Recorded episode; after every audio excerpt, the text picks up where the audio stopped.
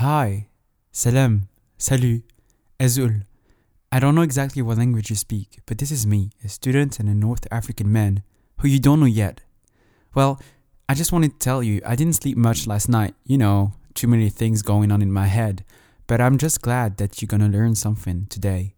Yes, you know, the Queers of North Africa podcast is being launched soon, and I just wanted to tell you that. You will hear some amazing stories in our Queer Talks section.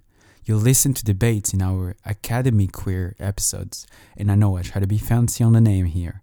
And of course, learn more about the situation in our Queers on the Ground dedicated to society and culture in North African countries.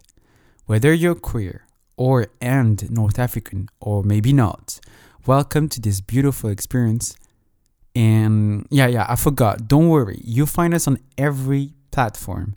Well, call me back, leave a message, or just comment if you want to be a part of this.